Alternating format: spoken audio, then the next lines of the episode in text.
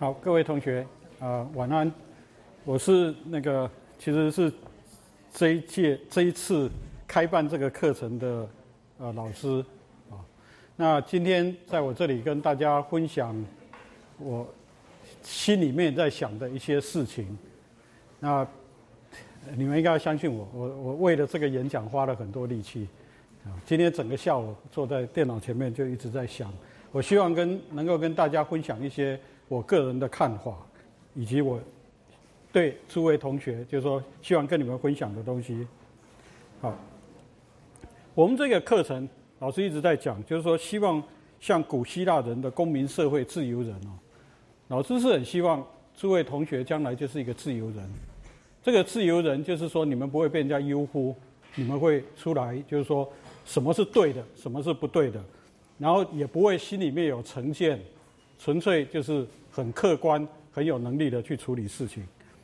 那在这里面，我先很快的哦，总是简单介绍一下关于我哦。那这里面当然也是会有一些好，老师是做什么呢？这个是庄子的一句话：“天地所以不坠不陷，风雨雷霆之故。”所以老师是研究风雨雷霆之故的。我是气象系的，我是研究大气科学、大气物理的啊。所以这个是风神、雷神，这是在日本的。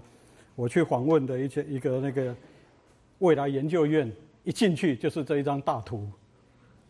那我上面把它加了一个我以前读过庄子的话啊，好，那老师是大概是第十一届教育部国家讲座，我只是给大家看一看这照片啊，这个是看老师在这里，不知道大家认不认识这位是谁？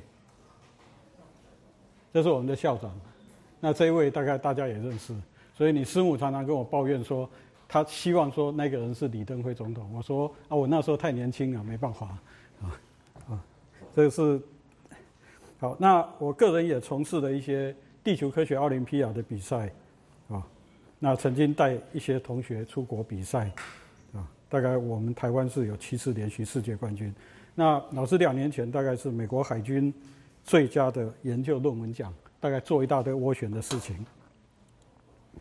那老师也做一些国外很重要期刊的主编，然后在台风来的时候，还会跟新北市的市长视讯通话，然后介绍台风到底要发生。因为我是学气象的，所以做一些防灾的工作。那大概新北市是一个过去在很多台风非常多的情形下，我们基本上是零伤亡。那老师兴趣当然就是在很多国内外。台风动力与应用数学讲课，这个在日本，这个在韩国，这个是在成功大学，这个也是在韩国。然后在日本的这个黑板在讲的东西，讲起来就是诸位有空去追月湖看一看，鸭子在游泳的时候后面的角度为什么都是三十九度？啊，那这个就是我们在做科学的人试着想要去探讨的，啊，然后，但是我简单的讲，我的兴趣当然是方程式、做计算，还有讲故事。叫做诠释。等一下，诸位也会看到，我会讲一些故事。那我们做的东西听起来很无趣啊，非线性、跨尺度，还有 big data 啊。那我也希望大家可以看一下，我等一下也会解释什么叫跨尺度。那我在讲故事的时候，这是我以前一个学生画的漫画，我不晓得你们看得清楚。这里面是不是夹杂的很多数学公式？那在牛肉到底在哪里啊？那这牛肉在哪里？有时候很难讲，所以。我常常想到一个中国的字，叫做“僻”。这个“僻”的意思就是非常偏僻的意思。所以，如果有一个草，大家可以想到，这个草一定是你平常很难看到的，就是非常偏僻、不容易发现的一个草。所以有这个“僻”字。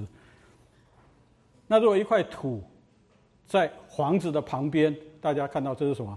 是不是就是壁？对不对？就是你的墙壁嘛。那如果古时候的人挂一块玉在身上，就像。这条币是不是叫做什么？是不是叫做币？老师朋友韩国朋友送我一个牌子，他每次说我看照片上你都没有挂，对，老师挂一个牌子在身边，所以好像币，可以吧？那一块肉挂在手身体的旁边叫做什么？这个月是不是就肉？这个臂是不是旁边？所以叫做什么？就手臂的臂嘛，啊？那往旁边你闪过去。是打躲，我们小时候叫打躲避球，是闪避开的避，是往旁边闪的意思，可以吧？哦，那一个刀劈下去，什么叫劈？一劈下去，是你的东西就会被劈成往两边闪？那最后，什么叫做劈？就是正面的，我讲了半天，怕你们听不懂，就故意怎样从旁边讲不一样的东西，好不好？所以我们今天会讲一些拉拉杂的故事，我希望你们能够知道说，哦，老师原来在打比喻，哦，不要说，哎，老师上课在上《天龙八部》，哦，那那我就昏倒了，啊，好，我希望大家了解到，其实科学技术、文化跟创新。是改变国家命运的的的关键。老师始终都会一直在讲这样的话，这这当然是有点正经八百的。但是我觉得非常重要的事情是文化创新跟论述，那文化我也相信就是我们当下的人生，不是拿古时候两千年前的人生来说，为什么我们今天生活不能像以前一样的？好，那文化论述，当然我个人会觉得跟经济力、跟科技、跟制度都有关系。那在这个论述的过程，其实你可以看到，在十七世纪的时候，最强盛的国家是荷兰跟西班牙。荷兰占领了一个地方叫 Formosa，当时在东方，对它的商业非常非常的重要。然后在一段很长的时间，当佛摩萨被郑成功拿拿回去或拿下来的时候。在荷兰很多的一个故事是在讲他们如何失去佛摩萨，如何失去了东方一个非常重要的据点。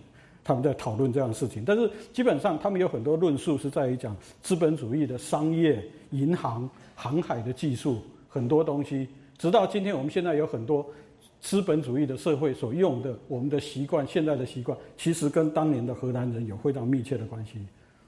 那我在讲到的是华国，其实你去看过很多。华国悲惨世界，甚至有没有听到人民的声音的那些歌？其实你去看那个时代，你就看起来也是黑黑漆麻乌的。但是，华国他们透过他们的哲学，透过他们的论述，他们把自由、平等、博爱变成一条他们的理想。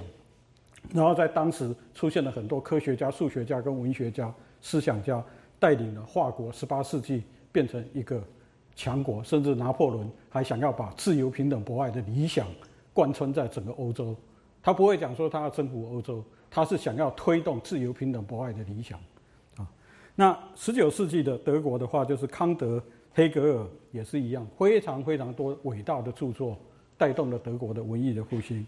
那二十世纪，当然大家看到苏俄是一个很奇怪的国家，但是你如果去了解到苏俄是有非常伟大的音乐。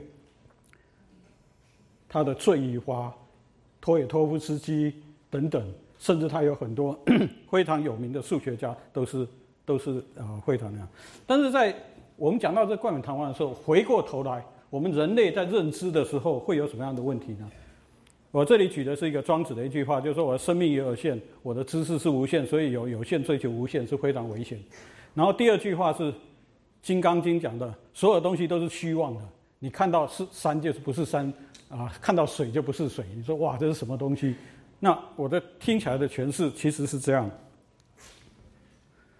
我们人类都想要追求一个永恒或者一个比较真的真理，但是你必须了解到，你的生命以及我们人类的历史都有相当大的局限性。我所见的是不是都是只有一个部分的东西？那我怎么知道我认为的真理是百分之百的真理？那庄子所指出来的就是说，那你这样的话，你其实是非常的危险。所以在这个西方，其实讨论这个事情也有类似的事情，就是，譬如说，你说 F 会等于 ma，大家都知道牛顿力学，对不对？那我问你，你有没有办法证明牛顿力学到所有的地方都成立？你没办法证明啊？为什么？因为人类没有去过所有的地方啊。我永远可以跟你凹说。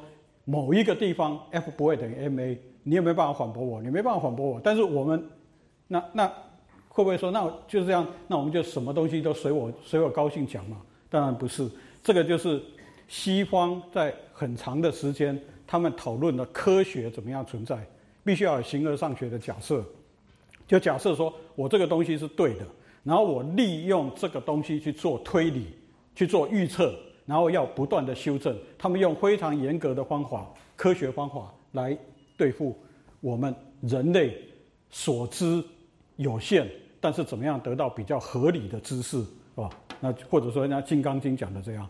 那当然这个东西我们随后再讲。所以在西方，以及我们在人类在想这样的事情的时候，一个最简单，哎，我在哪里？先不要讲到伟大的知识，我现在到底在哪里？西方人就想出一个东西，叫做什么？叫做坐标。然后你的坐标是怎么样呢？是希望你的坐标 x 轴跟 y 轴是怎么样？是不是叫做互相垂直？互相垂直意思怎么样？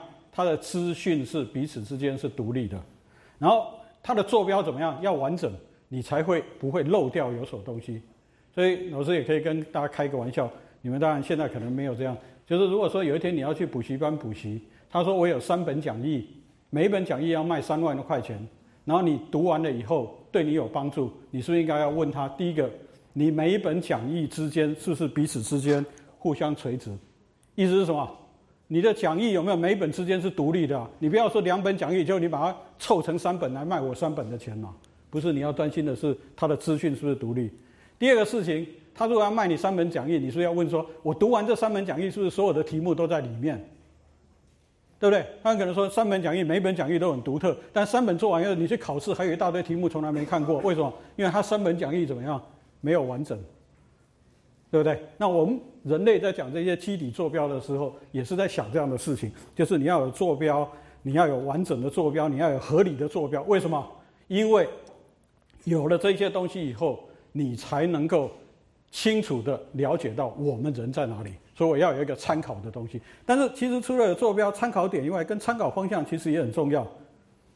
你看看我们古时候的地图，这是十三世纪的时候画的地图，你可以看到其实已经非常像。然后他们据说他们是说这是希腊人画的，就是在纪元前左右画的木头地图。你可以看到是不是跟现在已经非常的像？然后这个是。哈雷做哈雷彗星画的地图，然后在这个地方，我不知道大家有没有办法看到一个字叫做 Formosa，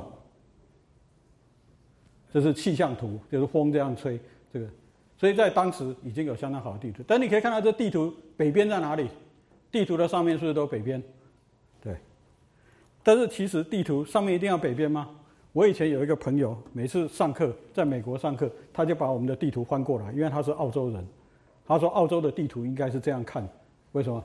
他说：“应该是北边嘛，你们不是说北，你们北半球的人都是喜欢北边向上？”他就说：“他就说这个不对，应该是要这样，向崎岖，就是那开玩笑。但是诸位也看过这古时候的地图吧？是？台湾的地图是不是也有向东的？对不对？但是你不要讲说这个，单单这个地图一个参考点，为什么参考点很重要？老师的一个外国学生来这里访问，我说：‘哎，你会不会迷路啊？从国清走到戏馆？’”他说不会，他说我有一个参考点，就是我们的图书馆，他认图书馆就不会迷路，是不是？他要有参考点，坐标。人类其实这是认知的过程，我们要有参考点，要有参考的知识，好不好？那当然你不要看这个图地图啊，我觉得去日本最独特的地方，大家都知道，有时候你走在街上你迷路了，你是不是要看它的地图？大部分国家的地图，包括台湾的地图。地图的上面都是指向北方，所以我常常在一个街道上去看那个地图，然后我知道我在这个街道，他说 You are here，但是我不晓得我的 here 是要要往哪一边，是到底哪一条路，除非路名又刚好在旁边。但是日本人他们的地图是怎么样？你的正前方就是你看的那张地图的上面，所以他就说等于是 user friendly，你你只要往前走，你就会找到你要的路啊。所以这你不要讲，就是说很简单的这种东西，其实这个就是人类怎么样去克服我不了解的事情，我怎么样去得到。那当然，我们不会只是这么简单看地图。我老师常常在讲，就是我们希望是读、算跟写。然后读、算跟写，其实这三个东西，我觉得就是人类也知道，我们的时空非常的有限，所以我们怎么样让我们的知识。我们的学习，我们的一切能够穿透时空，那就是靠什么？就是读跟写，非常的重要，好吧？那现在我其实非常有 Facebook，是，是对不对？以前是所有报纸全部都这样写，那你气得要死，你也没办法，你不能说去敲隔壁的门说他其实我看到的其实不是这样。但现在你只要 Facebook 一泼，大家马上心有戚戚焉，是？所以这个是整个。你可以看到现在的 technology 是把这一些东西解放出来。但是读、算跟写还是很重要。然后读、算、读跟写跟算，其实背后是什么？就是你在思考。我比较喜欢这个想法，而不是说什么学而不思，思而不学这种东西。我觉得是应该是，当你要读、当你要写、当你要算，你其实就是要做思考。好，那讲到算，讲到科学，当然这个是牛顿最有名的 Principia。牛顿的墓志铭：自然界的定律藏在漫漫长夜当中。上帝说：“让牛顿出现吧。”然后怎么样？全部都亮起来。这是牛顿非常有名的墓志铭。不过他是写拉丁文就是了，不是写英文。但是这一首诗是非常有名。那写这首诗的人不是一个教宗啊，不是不是那个那个有一部电影里面的，不是一个教宗。事实上就是那个 Alexander Pope。我相信他写那个小说《达文西密码》，《达文西密码》里面就是 Alexander Pope。不是他不是开始以为那个密码是一个教宗，就最后才找到牛顿的墓，对吧？就是这一个故事。但牛顿是从牛顿开始。那牛顿开始，当然我这里拉拉杂杂就很快讲，我不要太多。其实我们科学都知道，你所知道事情是不是有限？你怎么知道永远对？我不知道。但是怎么样？我总是给他论述成好像对，然后做预测，然后修改。他的学问体系就是这样，并不是铁板一块，好不好？就是我要预测。我认为我的理论对，我要用根据我的理论预测，那不对就要再修改。哦，他，但是他也是承认我所知道的东西其实都是有局限。我的做的实验是不是也是都有局限？我不可能说做一百万个实验，对不对？我可能做有限的实验，然后我认为怎么样？我的实验应该概括出这个真理，但是这个真理要经过检验，这是西方的科学方法。那在这过程里面，当然写也是非常的要紧。哦，这是牛顿的笔记。你就是不断的书写，那这是老师很丑的笔记，还没有 LaTeX 时代的笔记，就是我自己上写的。然后左边这个，我不晓得大家看得清楚看不清，这是我指导教授的笔记。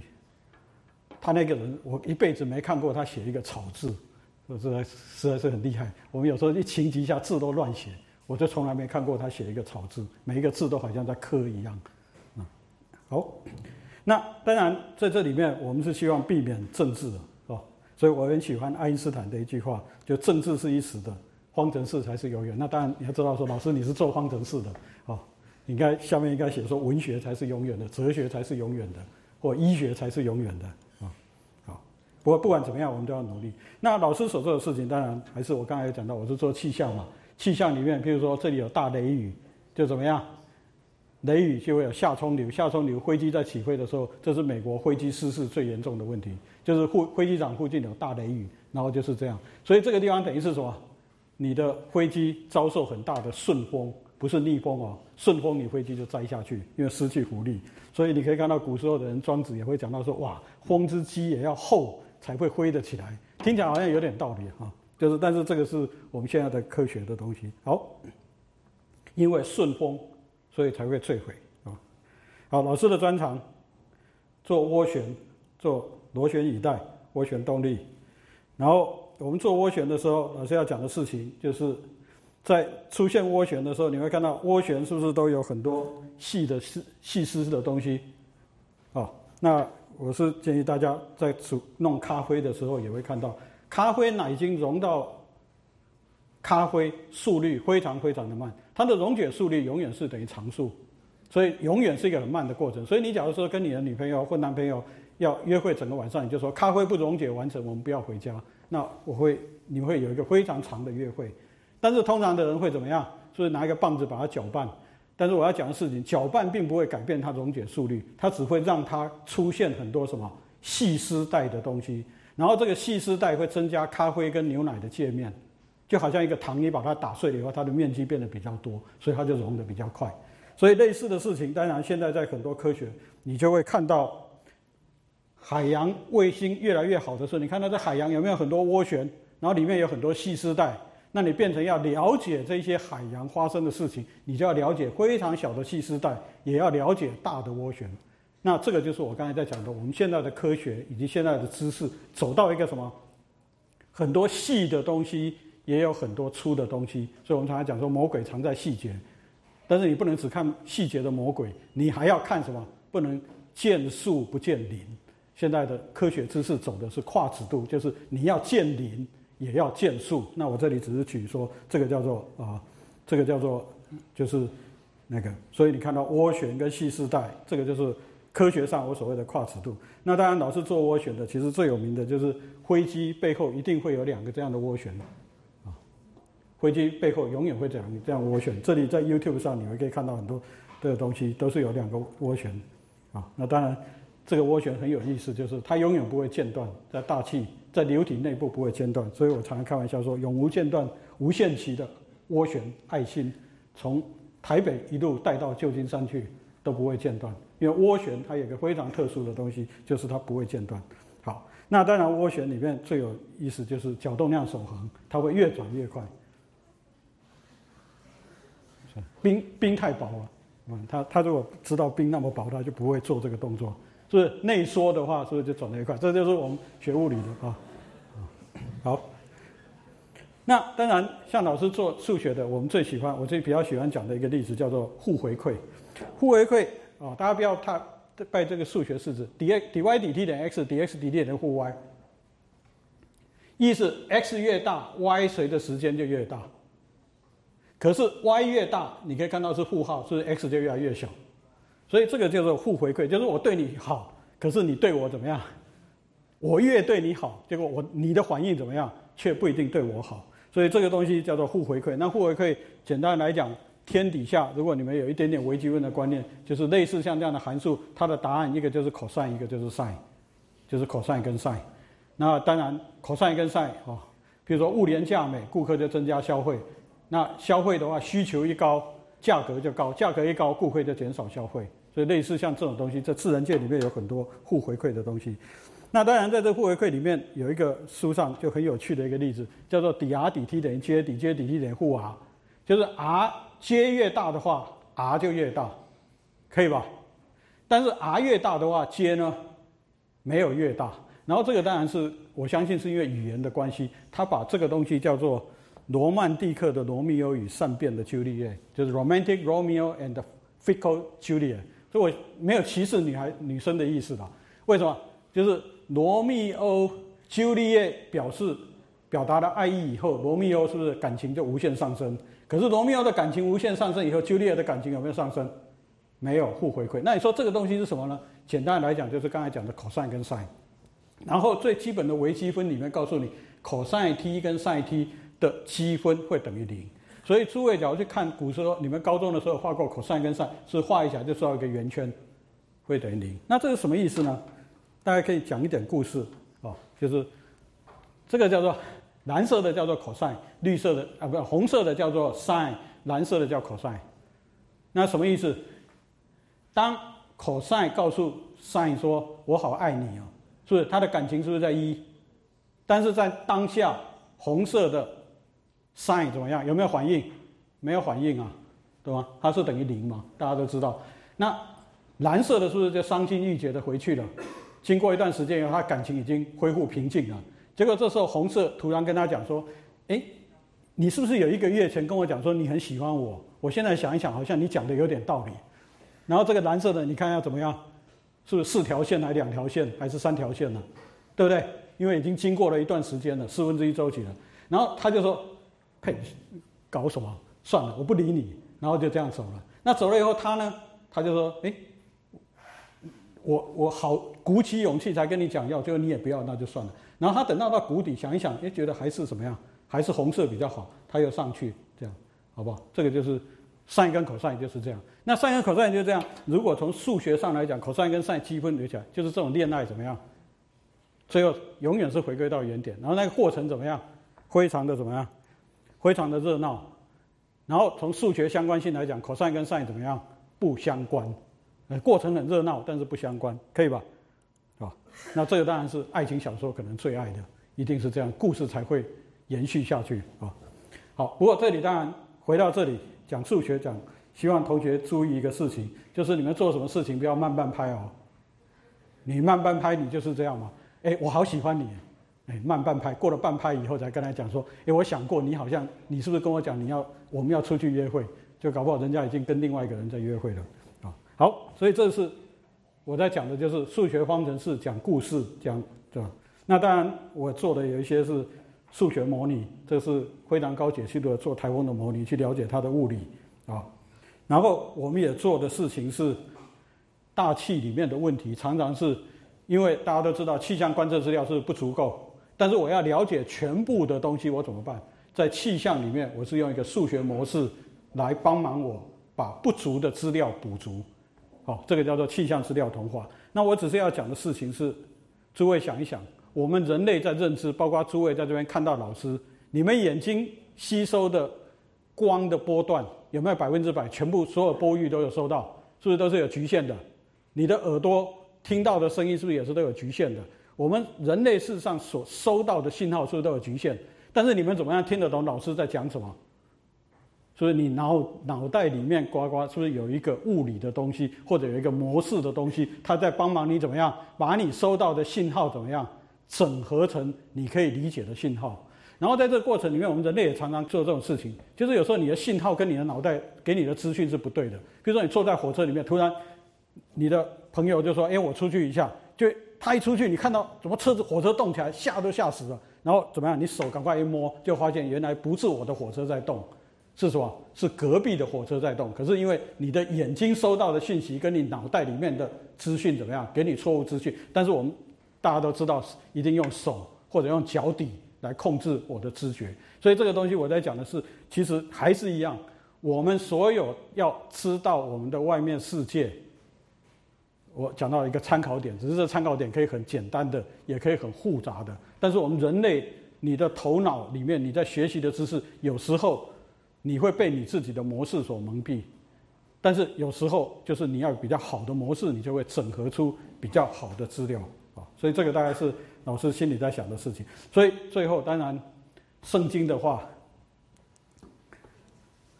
我们看到 model 好像看到一个镜子里面的反射，然后在镜子里面我们看到脸 face to face，就是我看到脸。虽然我只知道部分，但是我将要知道完整。所以简单来讲，圣经在古时候告诉你的事情是什么？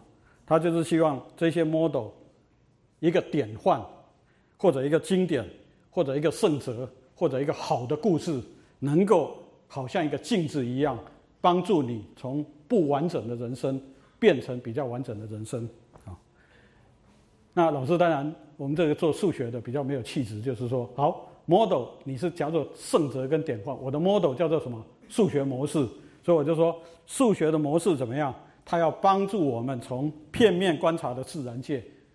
推理出更完整的自然界，好吧？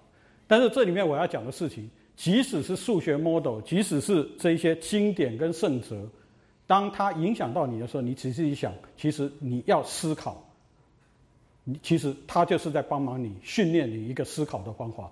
所以就像老师在就我们这学期请了叶秉成老师来上 PowerPoint，我不会把它当做它只是一个训练你技术的东西。其实这个技术，它会因为你会这个技术，你就会有开始不一样思考的逻辑跟思考的方式，啊，好，那当然我们这个课，Better Life, Better Citizen，这是幻谷，啊，幻谷的一幅画，幻谷画了很多太阳花，啊，所以老师很喜欢幻谷的画，所以这里就换了一幅，希望同学有最终最终，就像我自己期待我的小孩子一样，我希望他有好的 life。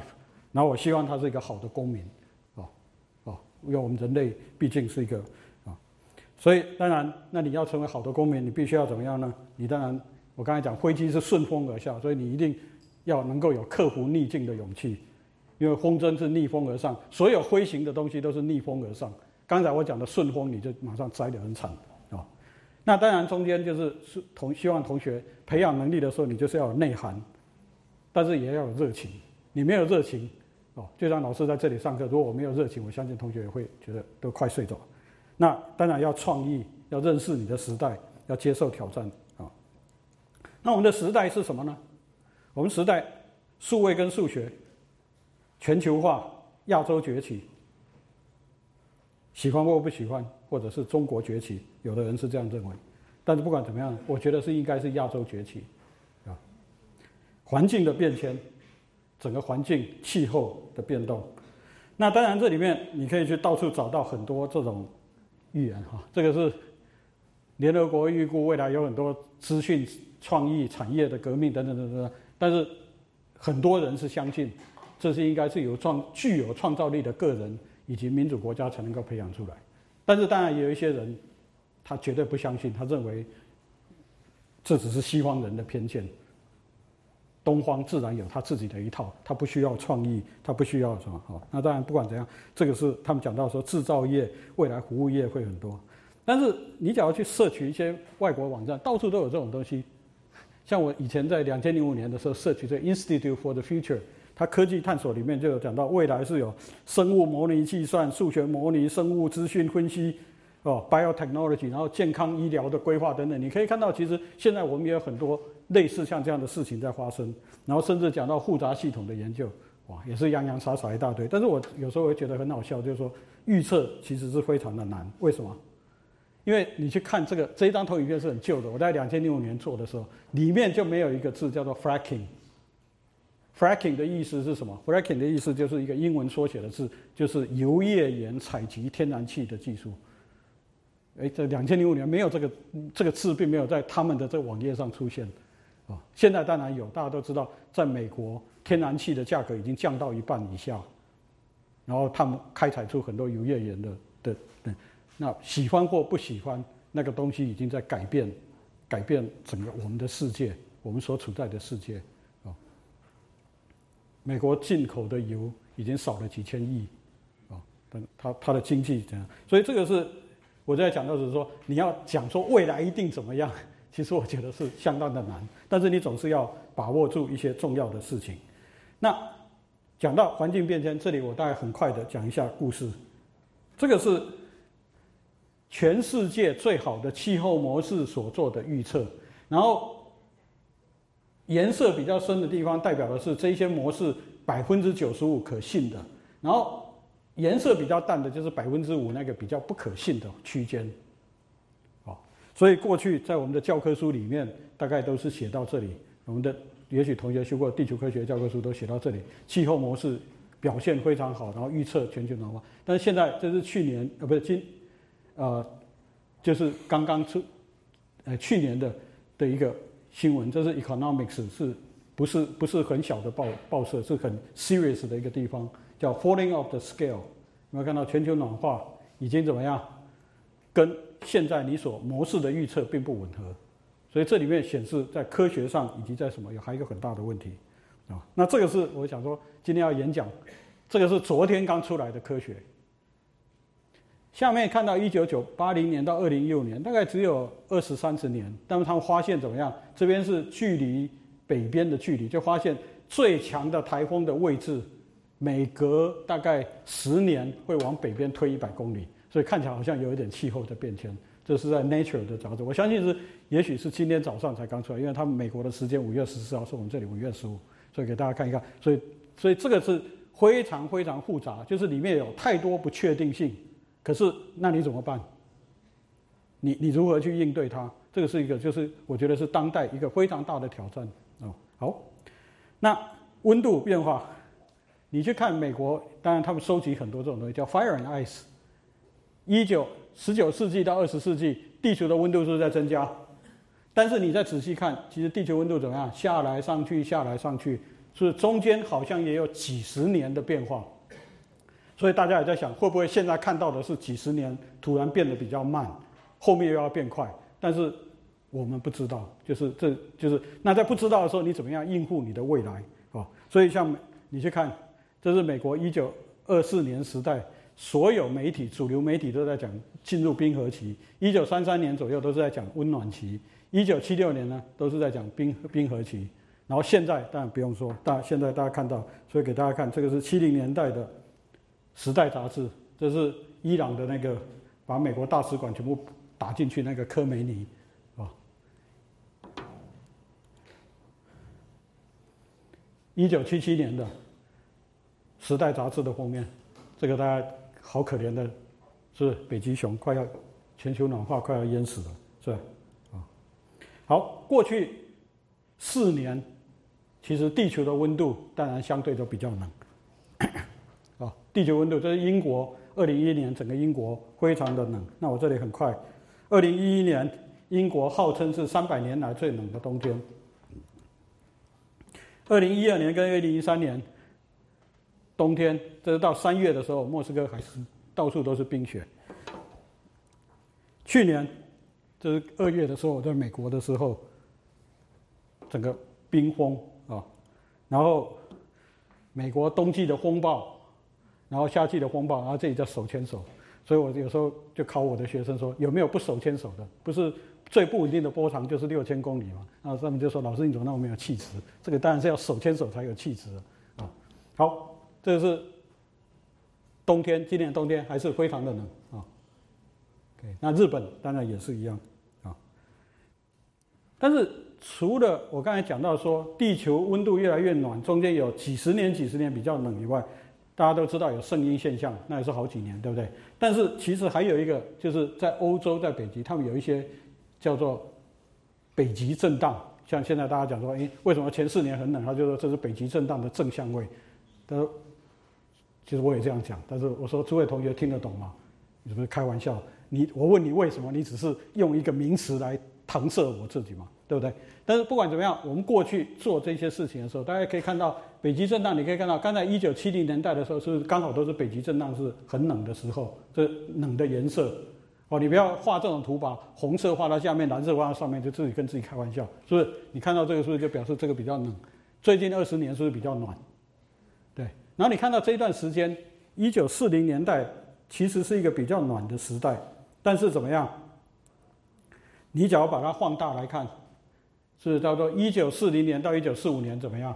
是非常的冷，欧洲非常的冷。那这里面是发生什么事情呢？就是我刚才在这写，我在上面写的。连续两年已经很冷的相位，希特勒决定要进攻苏俄，那他很怕重蹈拿破仑的覆辙。可是我们到现在还是没有能力预测今年冬天到底会不会比较冷，所以希特勒的气象学家大概就跟他猜啊，前两年很冷，今年冬天正常的机会应该比较高，所以希特勒是一个赌徒，他就怎样，当然就赌了。结果赌的时候，那一年的冬天事实上提早三个礼拜，而且在冬天发生以前还下大雨，然后再结冰，所以。对德国的军队来讲，当然是一个很辛苦的时候。不过，当然这个最后希特勒的失败是在战略上，并不是说这个天气起了那么大的作用。好，那希特勒打苏俄失败了以后，在一九四四年六月，盟军在诺曼底登陆。哦，盟军在诺曼底登陆，盟军在三个月里面有一个英国的蒙哥马利将军跟。美国的巴顿将军就是把华国就光复了，所以他们就说一报还一报。因为当年德国打下华国，从突破马奇诺防线到打下华国是花三个月的时间，然后这花了三个月时间，所以他们说蒙哥马利跟巴顿也是三个月就把这个光复了。所以这个时候德国就派领了他们叫做伦德斯特将军，这个将军就是当年打下华国的那个将军，出来负责他们的西线的防务。所以伦德斯特将军就讲说。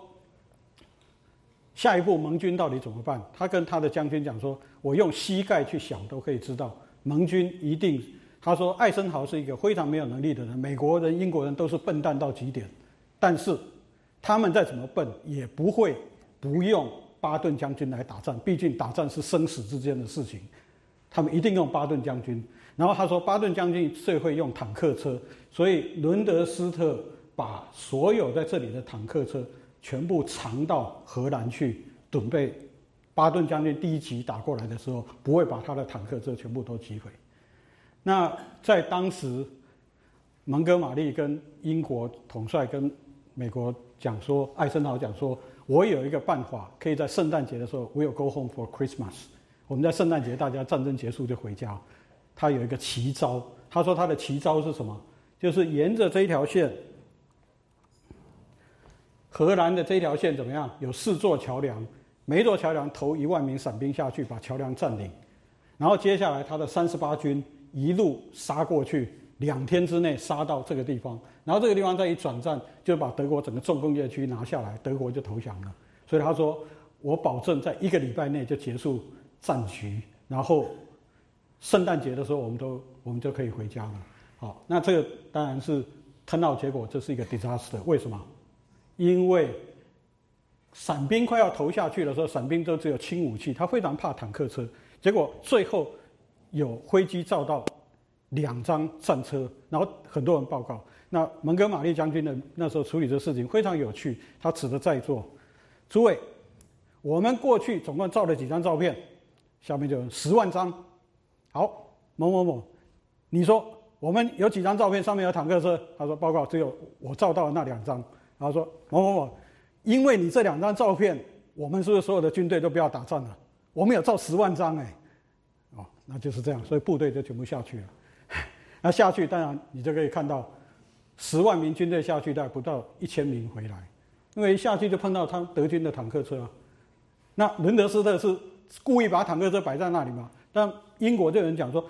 如果这个战法是这么的重要，难道伦德斯特想都没想过他们要黄吗？结果事实上德国没有想说要黄，但是他想的是要躲巴顿，好，所以这个话越来越窄，其实也是非常有趣。就是开始是四线道，后来变两线道，最后变一线道的高速公路。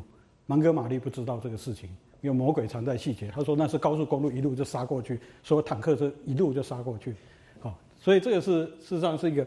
很有名的呃故事，就是最后英国惨败，整个伞兵部队大部分全部都阵亡，然后整个部队攻不到莱茵河，啊，这个叫做有一部电影叫做《夺桥遗恨》，是一个非常叫做《A Bridge to 画》，你们在 YouTube 上去找的话，会看到一些很有趣的故事。好，那位故事还没讲到这里，为什么要讲到这个呢？希特勒站稳了脚步了以后，他又开始在突发奇想。因为希特勒认为，大家注意，德国是不是介在苏俄跟西欧中间？所以希特勒的想法是，如果把我纳粹西德国完全打倒，欧洲就会变成一半是共产主义占领的东东欧，就是后来我们看到的东欧。所以他说，西方站在他的战略立场，绝对不会接受让苏俄去主导欧洲的一半。他说，我们德国人至少还比苏俄人文明一点，大概他自己也这样想。所以他认为西方一定会跟他求和，所以站在他的立场，他就有两个选择：一个叫做求和，德国求和，他知道他自己打败仗了嘛；另外一个叫做议和。诸位想一想，希特勒他当然是要怎么样？他要不要求和？他不要，他要议和。那议和就要有本钱嘛。所以希特勒的本钱是什么？他把所有东线的预备部队全部在突出部包去。这个地方，在十二月份的时候，在这个地方大举的进攻，所以这个是一个很有名的战役。你们去看那个 Band of Brothers 还是什么这个 Battle of Bulge，就是讲这个事情。那为什么他可以做这个事情呢？回到老师刚才的故事，因为一九四五年的四四年到四五年的冬天，就是那一阵子冬天的最后一年，这么的寒冷，飞机没办法出动。所以你就讲到说，如果再过一年，故事会怎么样？那就不知道。不过这个就是刚好那五年很冷，所以当然，当然希特勒最后这个怎么样？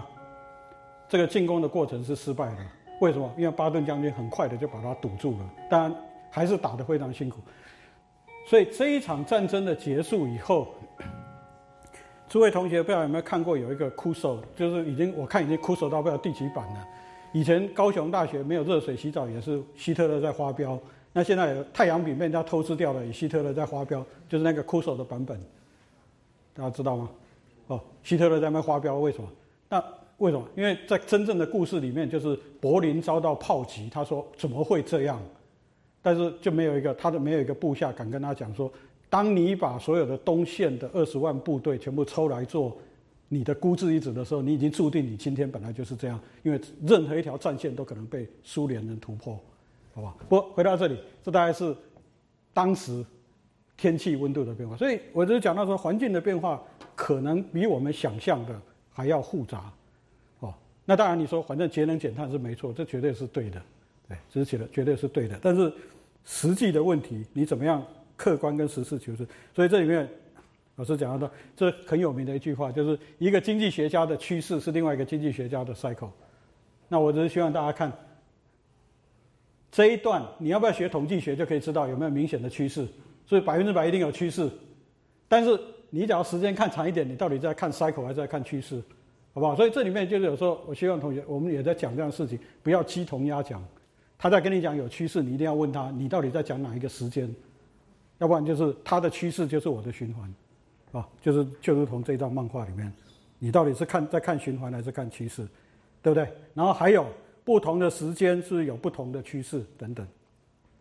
那当然有一些东西的趋势是毫无疑问，我们现在世界人口数已经七十亿，这个是毫无疑问的。哎，我做学生的时候，三十年前世界人口大概只有三十亿。哎，你不要讲，台大那时候大概一万个学生，现在大概三万六、三万七了，哦，所以台大中午的时候，园林大道挤得一塌糊涂。我们我们做学生的时候没有，那你看世界人口事实上是增加的，啊，世界人口是增加的。然后自然的灾害最近几年好像特别的多，自然的灾害最近几年好像也特别多，所以大家也常常听到气候变迁、极端灾害变成新的常态，啊。但是你仔细看一些数字，这是黄二院士给我的数字，这边是百万人，反正你你你不去看，你就看这个箭头越高，表示死的人越多。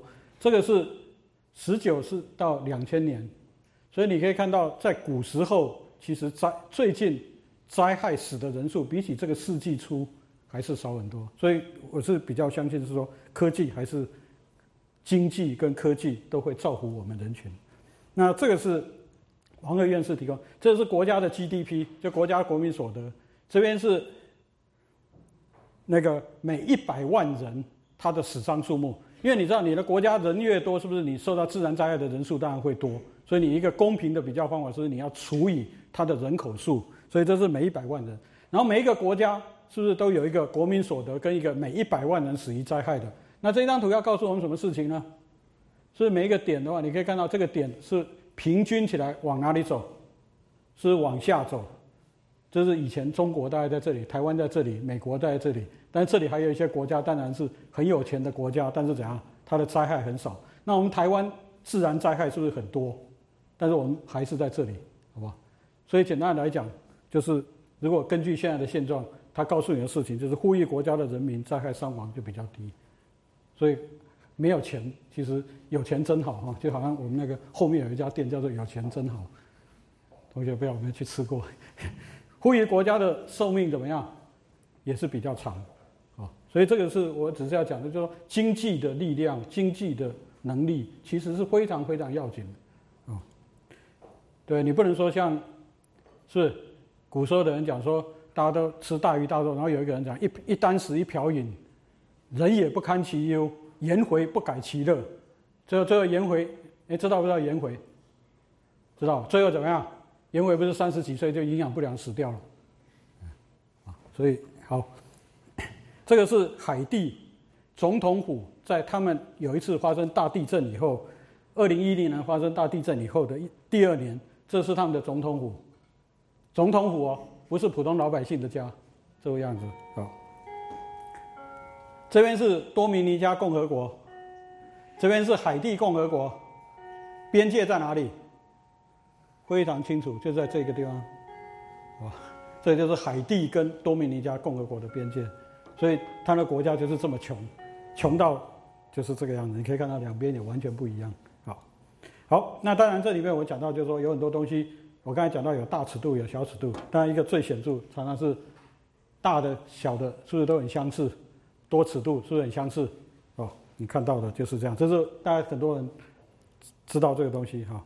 然后很多东西会自我相似，就是你把它放大进去以后，你还是看到类似的事情啊。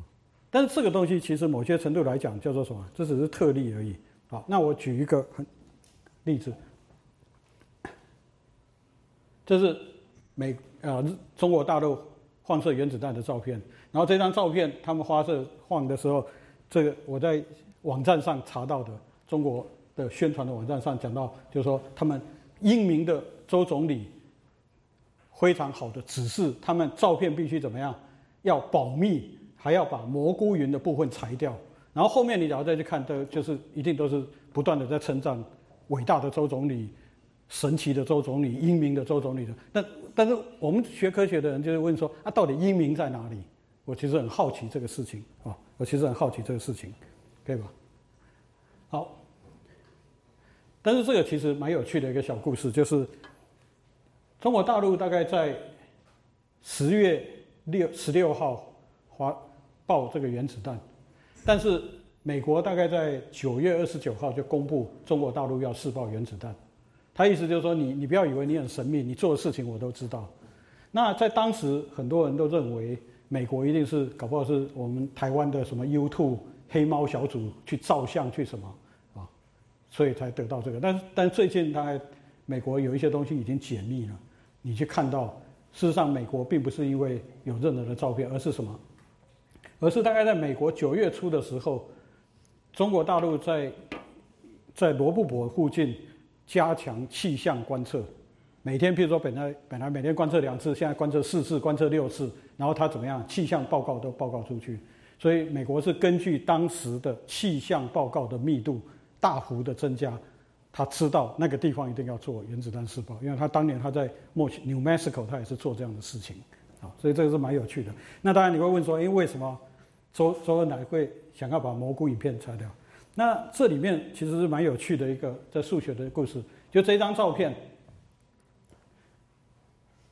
这里大概是一百公尺，这是原子弹爆炸以后的照片，大概一百公尺。然后这个去看这张照片的人叫做英国人，叫 G.I. Taylor，他就问给他看照片的人说：“这张照片是什么时候照的？”那那个人就跟他讲说：“这是零点零一秒爆炸以后零点零一秒照相。”非常高速照相机照出来的。那这位 G.I. Taylor 是这样，就是说，在美国当时有叫一咖二咖的，就一咖的科学家很多都被邀请去 New Mexico 的原子弹爆炸的市场，亲眼去目睹这个改变人类史非常大的原子弹的试爆。那像那种 G.I. Taylor 这种外国人，大概二咖的，就是请你来看影片就好，我不会请你去现场看。我不当然这没有控制实验，就是很多人说。后来好像很多一咖的科学家在五十几岁的时候都得到癌症挂掉，那就不晓得是不是跟这个有关系，那就不知道。不，anyway，这 G.I. Taylor 他就看到这零点零一一百公尺，他就猜说 这个原子弹怎么样？是十的十四次方焦耳的能量。那这个故事当然就是这样，就是说美国人就说我我不能让你走。因为这个是美国最高的国防机密，只有总统跟国防部长知道。你怎么会知道是这个数字？那 G.I. Taylor 就说我不知道啊。然后说不知道你怎么会写这样？他说我猜出来的。然后为什么会猜出来？其实 G.I. Taylor 的猜出来原因是因为他开始做过很多非常小尺度的爆炸，他知道爆炸的能量跟时间跟半径有这样的一个关系式。大概简单来讲，就是密度乘以 r 的五次方 t 的，那 r 是一百公尺，t 是零点零一，就算出来是十的十四次方。那他为什么我要讲这故事是什么？因为他就说，那你你怎么会知道？他意思是说，我不知道啊。可是我看到你们那么紧张，我就知道我猜对了。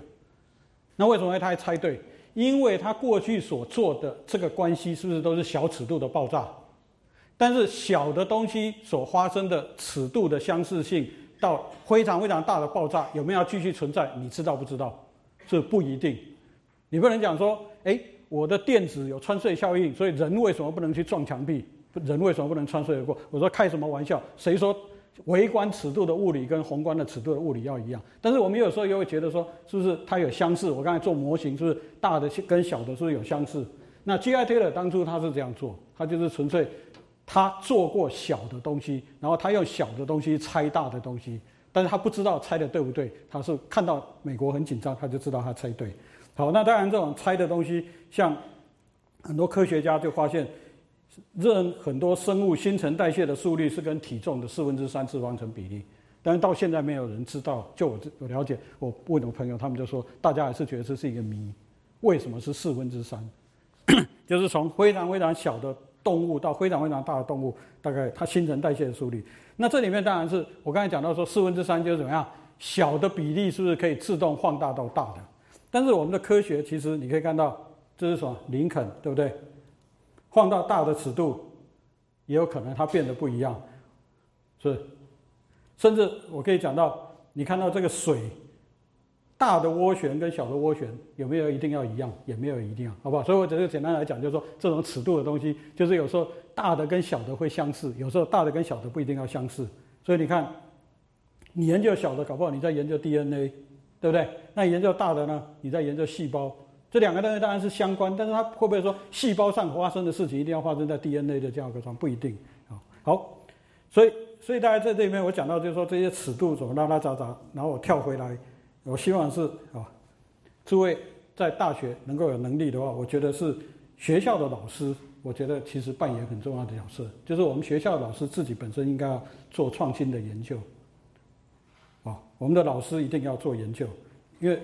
其实，如果老师不做研究，老师不做创新的研究，他只是护送已经知道的知识，其实他是不够的。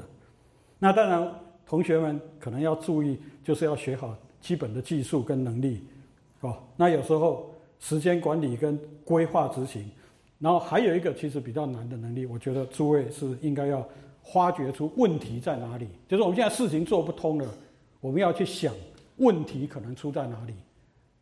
有的人是会非常擅长，你给我问题，我替你，我一定把它解决掉。但是有的人是怎么样？他是在他的岗位里面去想，我们的苹果电脑到底哪里出了问题，我们应该往哪里，可能可以往哪里走。但是他需要有一个非常厉害的执行者。那我在想的是，不一定每一个人同学都是三种都兼备，但是你可能就是要有自己的长处，你才能够发挥啊。那当然，英文的能力、逻辑推理、电脑应用、基础科学能力、团队合作，我尤其是觉得团队合作对诸位特别重要，而且要不怕失败，要有不怕失败的精神。那这个是我觉得在我们亚洲社会里面比较缺乏的，啊，比较缺乏的，啊，好，所以当然研究必须要也是要有思考，要书写啊。好，那研究生当然是有时候不太一样。研究生跟大学生啊，研究生最主要是你要自己能够再去组织。大学有时候你只是接收一些最新的知识，但是到研究所你就是要创新，你要真的做出一些创新的知识。但是这个时候到研究所，你其实期刊论文的阅读跟分析的能力就非常的要紧啊。所以在我我倒是觉得，在现在美国很多好的大学，其实慢慢的都在大学部。把这个部分溶解到大学部里面去，但是问题是，当你要做这个事情的时候，就是你的老师本身一定要非常的强，因为你在读的是什么，都乱七八糟最新的杂志，然后你要从里面去找到可以灵活应用的东西，那本身是要这样。那当然在这里面，我上一次也跟大家希望讲，这是 Caltech 他们在收学生，最主要是要第一个要动机，你有很强的意愿，你要做这个事情，然后你的成熟度。简单来讲，就是打死不退，遭遇到很多失败，仍然会继续往前。然后最后，他们说最要紧的是创，最后才是创意。他们觉得在研究生里面，很多研究生常常会非常的苦闷，因为你做的东西做不出来。可是熬到最后，你就会做出来。所以这个东西，我觉得我还是比较相信，应该是在一个开放的社会里面，能够比较能够达到有创意的啊。好，那当然这里面讲到读算写的话。就是你的研究方向、你的题目筛选、研究工作的进行，需要眼光跟智慧。但是我也讲到需要耐力，你大部分的时间都不会那么的顺顺畅。然后你阅读跟判别好坏论文，哦，所以有时候我常常觉得很好笑，就是说我们现在在讲说什么 SCI 论文被引用多少次，我就跟我学生讲说，今天拿一个论文，你会先去看看它被引用多少次，才决定你要不要读这个论文，还是你就读一读，你就知道这个论文到底是好还是不好啊。所以这个是啊，阅读、写作是非常的要紧。写作非常，我等一下会会再讲一下。然后绘图是很特别的，就是非常的重要的东西啊。图表当然是自成一体。大部分的人，我不晓得诸位读书是怎样。像我们在读 paper，大部分直接跳进去就是看什么？看图跟图说，然后脑海里就已经开始在建构知识啊。我们不会说是，我相信大部分的老师不会说是你在读 paper 的时候怎么样，正襟危坐，还烧烧一炷香，这里放一盆水，然后怎么样坐得正正的，然后旁边放一个电子词典，第一个字第二个字不会就查，不会就这样吧，就是你就回到宋明理学了，啊。我们大部分人啊就翻一翻看一看，然后就是看开始看它图的意思啊。所以这个图很重要。那图很重要的时候，当然这个是很技术面了。我希望同学养成一个习惯，以后你不管要画什么图，一定要怎么样？你的旁边的图标就是要弄大，图就是要弄清楚。不管你画什么图，不要说啊这个只是暂时画的，然后这个字就这么小，然后等到怎么样？你要交报告的时候。你图一缩小或一怎样，就完全看不清楚。所以这个是我想是诸位同学如果在大学的时候应该养成一个习惯，不管什么时候你要做图，你一定要记得把你的坐标字放大，图颜色弄清楚啊，不要画这种啊。然后当然画图的时候就有很多小技巧，这个是老师自己做的研究的一张小图，重点是在。我要讲的事情是，这个是很多不同的台风的位置。那重点不是要讲科学，我我是要跟大家讲，我们在画的台风里面有春天的台风，有夏天的台风，有秋天跟冬天的台风的位置。所以我们在画这个图的时候，我们就会讲一些技巧。春天我是用什么色？绿色。夏天用红色，冬天用什么？用蓝色。那你说，诶，这个颜色是谁谁选的？是我们自己选的。你可不可以冬天用红色？夏天用蓝色可不可以？当然也可以啊。可是我想，通常你在科学或者在做工程技术，是不是你不要跟自己开玩笑？你是要想到说，看的人是不是看到冷的色系，他就想到是冷的事情；热的色系是想到热的。如果你又都选择的时候啊，所以我想这这只是一个很小啊。那像有时候画一些图就会很有意思，像这个是经济系一个老师在台大最近有一个啊台大校友里面画的，就吴聪明老师画的。他就是画我们长期的经济成长，你可以看到整个台湾的长期经济成长大概是从这个时候开始，一九四五年以后有一个单位个人的所得的成，这是个人所得的平均。然后另外一个成长，你会看到是在什么时候？是不是在这个时候？所以他是在讲到说，在这个时候就是日本把台湾所有的土地、所有的东西都清查的。非常非常的清楚哦，他的论点大概是土地调查以后，就是这个私有财产变得非常的明确，整个似乎跟生产力的提高以及包括很多西方社会是有相当大的关系。好，好，那当然你也可以看到这里是不是两张图，对不对？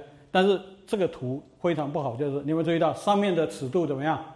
是二点五，下面尺度呢是二十。你把这两张图放在一起。是不是你是会误导人家？那你当然可以讲说，哎，你自己不看清楚。可是我们在做研究，是不是你应该要叫做 user friendly？是，你要避免到这个。那我举一个例子，你看，你把这两张图画在一起，就发现中间那个是怎么样？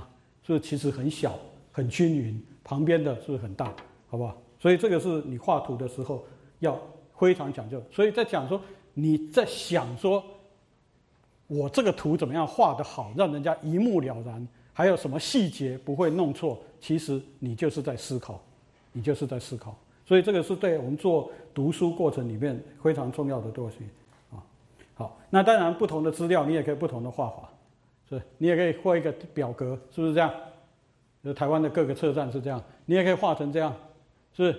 这里是什么什么啊？玉山呐，什么什么一大堆，是不是一大堆车站？它所下雨，可以吧？但是我在想，可能。也许比较好的画法是不是？你把它画成这样，是不是你比较有感觉？哦，所以同一个东西，你就是要有讲求你的画图的技术啊。那当然，有些时候是怎么样？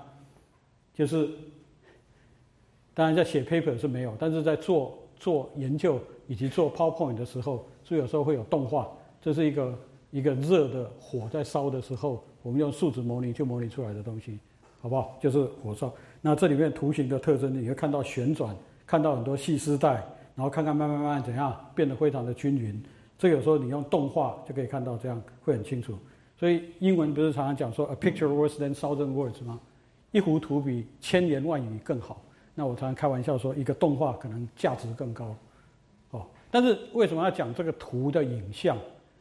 其实诸位在读小说的时候，最后留在你脑海里面，常常也是。一本小说的图的影像，所以常常很多人，比如说看《哈利波特》，看完以后再看电影，他就觉得电影不好看。但是我也碰过看过电影《哈利波特》的人，在看小说，他就觉得，哎，这小说怎么怪怪的？但是其实是什么？因为两边在你脑海里留下来的图像是不一样的。所以你在做研究做什么？其实这个画图以及绘图的东西，其实是一个非常非常重要的东西。好，那当然论文的东西，我这里就拉拉杂杂很快讲一下，就是写论文是很重要。然后写论文，我跟你讲，即使是一个诺贝尔奖得主，也不可能一次就写一个完美的论文。然后你要增加自己写作的功夫，就等于是增加自己精确思考的习惯。所以我记得上一次有个同学问到说：“诶，那我我们作业都不做这个事情，那这个我是觉得站在教育的立场，其实并不是说要你写，而是希望你透过写，你能够有好的思考，以及透过写。”你想说，我写的东西别人要读得懂的时候，你以及让别人最快能够读得懂，你就是在增加你沟通技巧的思考。所以这个里面就是很需要有一些时间哦。但是我觉得这也是跟很多商业的东西还是会有一些关系。那当然在文学里面跟科学，我们写作有时候不太一样。文学的东西可能科学就要避免，文学用很多隐喻哦，所以像《史记》。《水浒传》，大家看，大家都知道，《水浒传》一开始的故事，我不晓得同学有没有，也许有人读，是遇洪而开，哦，就是这个洪水猛兽就开始了。然后他一开始就讲到有一个人叫王进，多孝顺他母亲，武艺多高强，怎样怎样，然后怎么样，碰到有一个高俅，是不是小混混，对不对？哦，然后就怎么样，把他一下子就把他赶出去，然后他就演故事演什么，王进就开始逃。然后王进逃走了以后怎么样？一百零八个好汉就出来，所以他这种文学的隐喻就是怎么样？意思就是这一百零八个好汉的会作乱是从哪里开始？因为从上面开始嘛。所以他说王进、王道进来的这种人都会被赶走，当然天下就要大乱。所以他就是讲就讲这种东西，就是他的故事的有很多这种 metaphor。然后林冲夜奔哦，对他们会讲很多。然后他也有很多像这种我以前大学的时候读书读到的。说李广自杀了以后，军士大夫一军皆哭，然后百姓闻之以不知，吾老壮皆为垂涕。这大概是《史记列广传》《史记李广》所讲的。那那在当时后来读的时候就很清楚，大家可以看到这个地方是不是老跟壮是什么？就是李广死掉的时候，老年人跟壮年人怎么样都为之很悲哀。可是他没有讲到说。三岁玉光幼稚园的小孩子怎么样？在灵前痛哭，因为什么？三岁小孩子懂得什么吗？他在那边哭有什么意思？是？但是老年人跟壮年人呢？理论上是不是比较难被人家悠忽糊弄的？然后他讲说是这样的人在被悲哀，所以他这就是他的写法。可是，在我们科学上，最好一定要避免。我们科学怎么样？很直接，越直接越好，越合乎逻辑越好。啊，所以我们的科学常常是啊，你要有题目，要有摘要，啊，然后摘要里面第一个要 introduction 简介，然后你要介绍你的工具方法，然后你的工具方法就是要讲说，哎，我我做的方法跟别人有什么不一样，为什么这个方法是很重要等等这些东西，然后实验的结果呢，我就是要交代我的控制变因是什么，所有东西都清楚交代，甚至讲到什么东西没有做，你自己也要先讲到说为什么这个东西我不做，这样这样这样都要交代很清楚。那最后怎么样？当然是论证跟批判，最后再结论啊。然后你的附录呢，重要的技术细节跟研究细节就在你的附录。这大概是基本上我们所有的的这个啊东西，大概都是在这里面啊。那题目当然很要紧，比如说像我很喜欢的这本书，When least is best，大家知道这本书讲什么吗？当最小是最好的。是不是？他在英文里面是不是也很简洁？这本书是在讲微积分的历史，是一个电机系的老师写的，哦，他在讲微积分，这是我读过，非常非常棒。他自己在他书的前面就在讲说，他在那套用英文，到底应该要用什么来讲他的故事？就最后他还是用 When least is best，因为他就有朋友跟他讲说，你其实不对啊，你微积分是不是都是求极小值？微积分也有求极大值啊？可他就说那个口语念起来不通顺。所以最后他就写的，哦，When this is best，啊，所以这个就是就是你怎么样在你的题目能够吸引人，其实这背后都有很多思考，啊，那你的摘要怎么样写的清清楚楚，让大家都很忙，读完你的摘要就知道你在做什么，啊，好，所以我我只是举一个例子，甚至现在美国的论文还有这种东西。全部论文摘要什么都写完以后，他叫你写五句话，这个是真的实战经验，就是今年刚刚出来的一个 paper，哦啊，里面就有五句话，你要读完这五句话，是不是你就知道？哎，我们做一个什么控制，用角度控制的的呀那个吊杆，对，然后这个吊杆新的控制方法是透过加速跟减速，然后我们用数值方法跟机器人手臂做实验。然后我们的方法的特性是很快、很有效率，是跟运动有关系。然后在这里面，我们大家知道盖房子吊杆一移动的时候，是不是那个会摆摆锤会摆得很大？然后它得出来的方法是四倍的小，大概就是这样。哦，那你你是这样是不是很简单？它甚至比摘要还要简单，它要你五句话，然后你就是要让人家很清楚的知道你要做的事情。那这些东西其实都是。都是在训训练某些程度，我觉得不只是要把你自己卖出去，就是我说卖出去，就是说自己 sell 给人家看到你非常好，而是你要其实你自己就是要思考哦，就是要思考。所以现在有很多这种东西，所以大家在写作的时候，内容一定要完整哦，不能自相矛盾哦。然后论点就是要事实，还要范畴。我等一下会稍微讲一下，那图要非常的清楚。我大概我会把这个 PowerPoint 交给助教，你们如果有兴趣的话可以参考。这大概是一般，这里就有点比较很标准格式的东西，就是说文字要这样。但是但是在做技术写作跟文学不一样，很多你要一定要讲多少，不可以写很多哦。这是在科学，那名词一定要统一，你不要前面用的名词跟后面用的名词不一样啊。这大家都是学生很容易，我们也容易。然后假说一定要有理论的支持。然后方法新的方法，还有跟别人方法有什么不一样，都要清楚交代。其实都是这样。然后再写技术报告，大概一定要避免什么一点三七九九八五这种小数点。如果你的小数点一点三，就是一点三，你不要再写。因为现在我们用 Excel 用很多电脑程式，是不是出现这这么多小数点？那你的小数点事实上没精确到这里啊啊。那当然要注意，就是你怎样想象要替你的论文加分。好。我讲一个事实跟论点，其实很要紧的事情，就是你的事实一定要加上一个情境，你才会有论点。要不然的话，大家永远讲不这是一个那时候看到一张照片哈，王田交流道在这里指啊。那在这里地方，你看到这个王田交流道以后，王田交流道是在十公里以外的地方，它的标签的方向有没有走错？没有。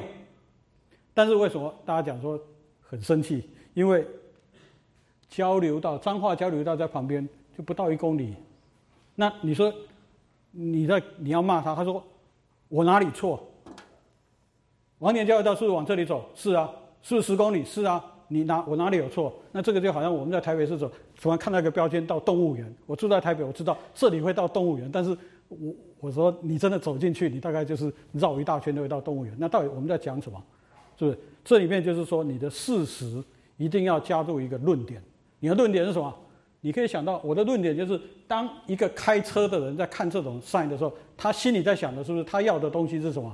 是最短的时间上高速公路，不是在讲说哪一条路我怎么样。他心里通常交通的符号应该是这样。那你如果再把这个事实放在这个架构下，是不是你就有一个论点，说你这个标签是乱贴的？要不然他说我这标签也没贴错啊，的确十公里外有交流道啊。但是重点就是你必须要有情境跟条件。那这个跟我们在写科学论文或技术文献其实非常的要紧。你不能只讲事实，你一定要这个事实跟某一个理论下的架构，你才能够产生一个比较好的论述啊，好吧？要不然就是真的是借问高速公路何处有啊？标示遥指黄田交流道，那你开到那里是不是很生气？那当然这里面。这个是我以前进入到研究所的时候，我们老师有个很老的老师，第一堂课给我们讲的，这是达尔文的话，他就说错误的事实对科学伤害非常的大，但是错误的观点并没有那么的大，为什么呢？他说很简单，因为有很多年轻怎么样，你你的科学家越有名，越有一年轻的科学家推翻你的观点，他就可以扬名立万，这是人性，所以他就说你不用担心你的观点错误。自然有人会把你更正，然后科学是这样不断的更正，但是他认为达尔文认为资料错误那就百绝非常的糟糕，所以他要求你资料一定要非常非常仔细的做，不可以资料错误，因为资料错误后面的人的讨论也都是在错误的架构下讨论，好吧？所以这个是观点或可实时更新，但是资料严谨绝对不容啊。好，那当然这里面观点都可以随时改，我只是举一个我自己很喜欢的一个一个以前的例子。这个我们在中文里面常常在讲说“尧天舜日”，同学知道在“尧天舜日”，尧跟舜有没有听过？古时候是讲说“尧天舜日”，就是形容哇这个时代好的不得了，所以在儒家里面常常感叹说“人心不古”，对不对？可以吧？这一样的事情，我们做学生的时候，我们的一些。教官就会讲说：“你们这这个年轻的一代没有经过战争，没有经过什么，你们将来一定是完全不行，对？那就好像说，我们现在有些人也会说：你们这个年轻的一代看起来都很喜欢吃草莓，这样也是不行哦。那这那当然大家讲，你看想古时候日子多好，所以《论语》里面有讲，就是说为天为大，为尧则之。所以古时候有一个人叫做武则天，大家知道吧？他想要做什么？则天嘛。”为尧则之嘛，所以他就是他说要做女中尧舜嘛，所以在这里面为什么在儒家里面这么强调这个？这是孟子里面的一段话，他就说：哎，舜他是后他的父亲后来娶了一个后母，还是啊？然后后母又生了一个小孩子叫做象，然后那个象他就说：哎，难道舜不知道象每天都想要把他杀死吗？那孟子就讲说：“诶，他不是不知道啊，可是你看他这个人多好。象想要把他杀死的时候，象心情不好的时候，舜的心情就不好。象忧亦忧嘛，象喜一喜。象心情好的时候，他心情就很好。然后他们就在问孟子说：‘诶，那这个舜很高兴的时候是假的吗？’哇，那个孟子嘟嘟嘟讲了一大堆，反正就说：‘你看他是多爱护他哥哥，所以这种人是不是圣人？他哥哥想要把他杀死。’结果他每天怎么样？看到哥哥心情不好，他就心情不好。所以孟子讲说：“你看这种人就是圣人嘛。”所以儒家就讲到说：“尧天顺日，尧找到舜，哇，是多伟大，多伟大！”大家说，我们古时候都在讲尧天顺日，这是孟子里面讲的话啊。好，那当然你去看有一些旁边也是一样，孟子那一章的小故事啊。这个同学不必太在意这个。他就说，古时候的人说娶太太必须要跟爸爸妈妈讲。他大家讲这句话，他说：“那那为什么舜娶了尧的女儿？为什么他没有跟他爸爸妈妈讲？啊，人家就问他说：舜是不是真的是那么的善良嘛？那孟孟子意思就是说，这个舜这个人实在是太了不起了，对不对？人家对他那么不好，他还是怎么样对他哥哥那么好？哦，然后怎么样？然后说为什么舜没有告诉他爸爸妈妈就娶了？”那孟子就讲说，很简单啊。他说，男生跟女生结婚是天下的大事。如果告诉他爸爸妈妈就不能结婚的话，当然就不要告诉他爸爸妈妈。这讲的白话文就是这样，很厉害吧？就是说，哦，那他的弟子就有点不服气，说，那为什么帝就是尧是皇帝，为什么也不告诉他的爸爸妈妈，就直接把女儿嫁给他？他说还是一样啊。他说，告诉他，像每天都想要他哥哥想要杀舜，啊，不是，就是说为什么不告？哦，后面抱歉我漏了一段，孟子就讲说，你要告诉他也是一样，他爸爸妈妈就不准他结婚了。然后再另外一个是说，哎，象每天杀舜为置业，那舜还对他那么好，可是舜做了皇帝以后做什么事情，就把象怎么样放到很远的地方去，哦，然后他说，哎，放到很远的地方不是就把他放逐出去吗？他说不是的，这个也可以讲说把他轰到很远的地方去，轰他去做一个。某一个地方的王，好，大概就是这样。那我只是讲说，这种就是论点的问题嘛。我我每次以前读到这个东西，我觉得，当然这也是一个讲法了，就是舜是不是多善良，对不对？但是我有时候会觉得，也许同学看看是不是这样，另外一个解释法，象是不是每天都要杀舜，对不对？哦，那如果诸位想象，如果老师每天都要捉弄你们，而且把你们捉弄得很惨，那我相信诸位也是每一个都跟舜一样，是不是？老师高兴的时候，你们跟着高兴。为什么？因为老师今天不会捉弄你们了嘛。然后老师今天哇，老板今天进来脸色不对，大家疲惫疲惫看呢，是不是？相忧亦忧嘛。我觉得这是应该顺，这个不是他那么说哇，人家对他不好那么。我觉得他是他的伟大，恐怕是另外一个从从另外一个角度来讲，他是眼睛长得特别的亮，是不是？因为象整天都要杀他，当然他眼睛就很亮，所以看到象很高兴，他就想说今天大概。不会有事了。我觉得啊，所以这个东西就是说，你你同样一个东西，你可以有不一样的诠释，好吧？当然，你如果相信儒家，你会觉得说，哇，这个是伟大的故事。但是老师，我有不一样的诠释，好，所以这个就是论点啊。那当然，你最后所得到的东西就是要分析整合，你要有一些宏观跟微观，见树见林，就是等于是有一些是细节的东西，有一些是大的东西，你最后都要整合在一起。那当然，老师还是觉得是这样。我我我的心里在想的事情就是说，你一定要有一个东西，你自己有热忱，你喜欢去做的东西，你才会做得久，啊，你喜欢做的东西，你才会是做得久。所以这个是在我知道，在美国，我认识很多朋友的小孩，他他就跟他妈妈讲说，我将来要做什么，那他妈妈就说，哎，这样不太好吧？然后通常那个对话大概在一句话里面就会结束，This is my interest。这是我的兴趣。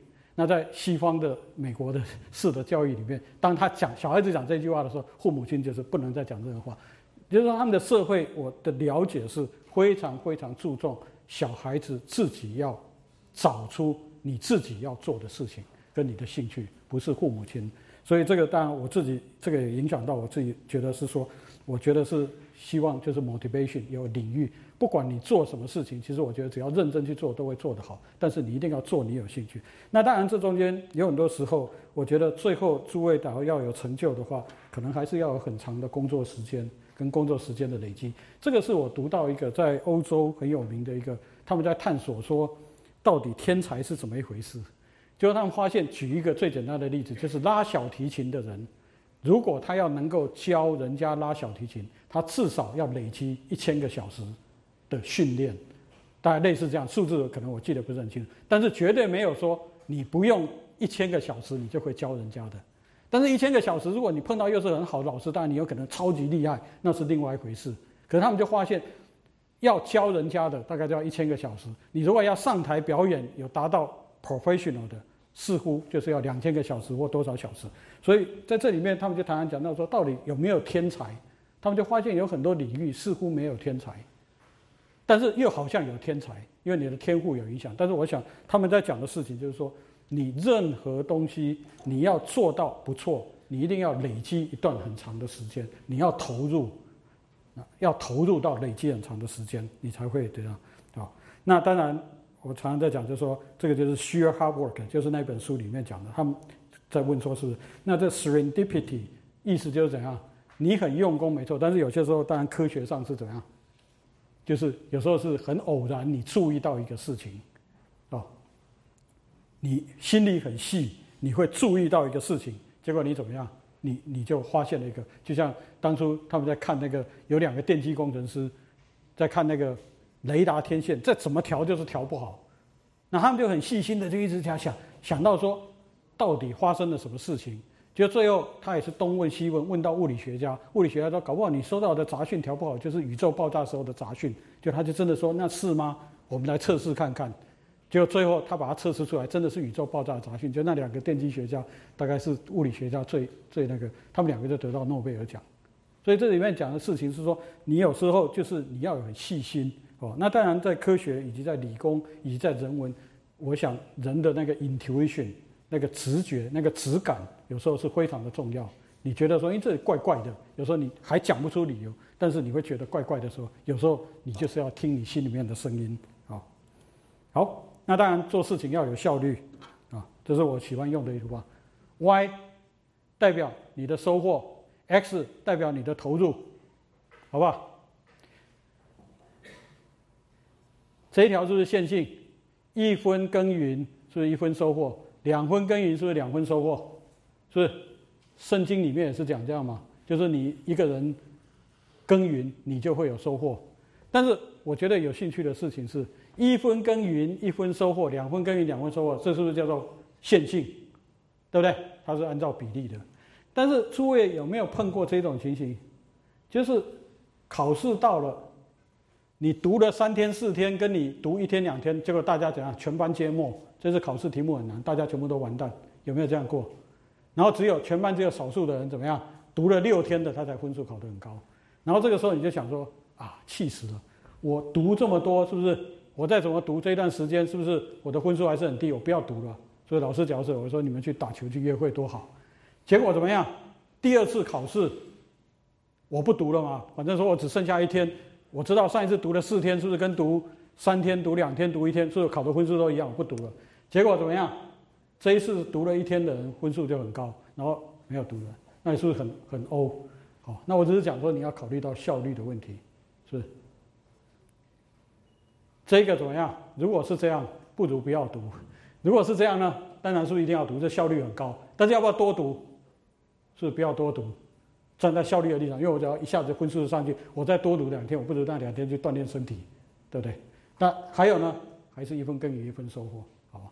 不过问题是，诸位会不会知道老师出的题目是这样还是这样？不会知道，但是你唯一知道说这个老师非常的什么非线性，是不是？他出的题目很怪嘛？如果他出的题目不怪，是不是线性的话，是不是一分耕耘一分收获？是诸位应该最高兴的，老师也是很希望这样，但是。我想你们可以相信老师，我从做学生到现在还是，我们做研究也是这样，研究生的生涯都常常是这样，然后到最后一关呢才突破，所以你要有耐心，好吧？好，这个当然效率很重要。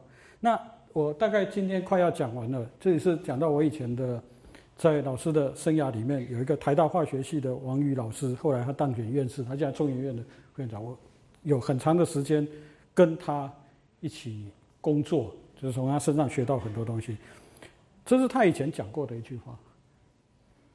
啊，他认为不要走火入魔，大家应该要合作的来研究东西，然后不要整天说你是第一作者，我是第二作者，第一作者拿多少分，第二作者拿多少分。他认为这样子会出现问题，最后大家。不是要解决问题，而是在想说，我做这个事情会有什么 credit，而不是真正想要去 fundamentally 解释问题。他认为说，我们国家如果要，我们真的如果要有所发展的话，应该不可以有这种心态，就是你应该以解决问题为导向，然后不是处处要防人啊。那在这里面，我大概这个已经到最后，我就讲一个我。年轻的时候读到的一个以色列的故事，这是以色列的国防军他们读的东西。他们在探索说，为什么他们可以打败阿拉伯人？以色列人凭他少数的人力可以打败阿拉伯人。他们认为，除了武器，除了很多军队的训练以外，他们认为一定要去探 explore，一定要去利用阿拉伯人的文化弱点。然后他认为阿拉伯人的文化弱点是什么弱点呢？他认为是一个叫做小农主义的弱点，就是说在这一种社会里面，你的生产力非常的弱，所以大家做出来的东西，我我的东西只要卖出去，别人的东西就不一定卖得出去，因为大家不是生产力都不高，所以在这种社会架构下，非常容易的做法就是一定要怎么样？我要独占这个市场。然后要独占这个市场，在这种小农社会里面，最简单的方法就是怎么样？就是去贿赂你的做官的，然后用做官府的力量，让你保证你的市场你可以独占。这代以色列人的想法。所以他说，在这一种文化的架构下，老百姓基本上不太会相信做官的，因为他觉得官制就是两个口，随他怎么讲。但是最后怎么样？有可能就是要包庇某一个商人。这是小农社会的。所以他就说，我们就是要利用这一种关系，来跟阿拉伯人作战。所以他就说，阿拉伯人基本上不太相信他的长官。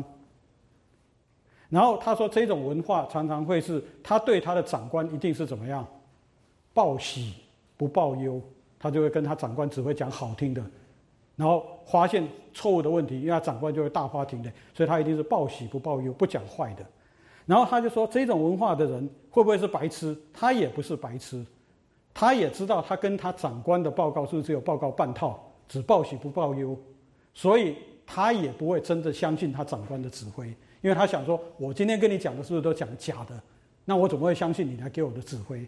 所以以色列人他们是想说，在这种情形下，如果你去跟那一种人打阵地战，他是因为阿拉伯人非常痛恨以色列人，你会牺牲非常惨痛。